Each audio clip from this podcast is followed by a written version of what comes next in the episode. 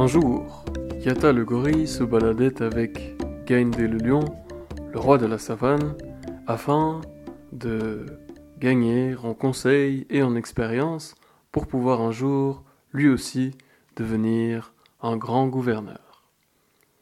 À ce sujet, ils s'approchèrent d'un marais et aperçurent une girafe à cinq pattes qui discutait avec une grenouille dont les pattes étaient tellement palmées qu'on ne pouvait plus en distinguer les doigts.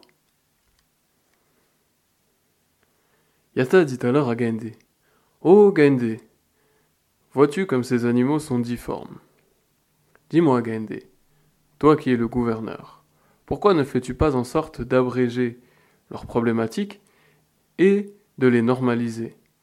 Tu pourrais ainsi, par exemple, manger l'une des pattes de la girafe, de sorte que, comme tous ses autres congénères, elle n'en ait plus que quatre.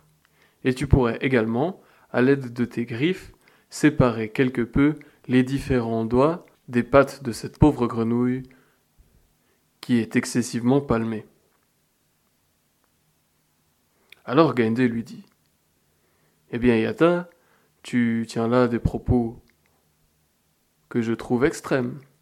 C'est la nature qui les a fait comme ça. Bien que la nature ait voulu qu'ils ne soient pas tout à fait comme leurs autres congénères, si on venait à tenter à forcer leur normalisation, ils en souffriraient de toute façon.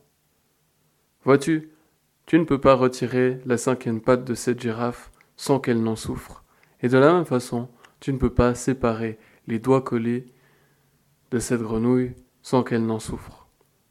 La nature les a fait ainsi et ainsi est leur destin. Il n'est pas bon de tenter de forcer ce genre de changement.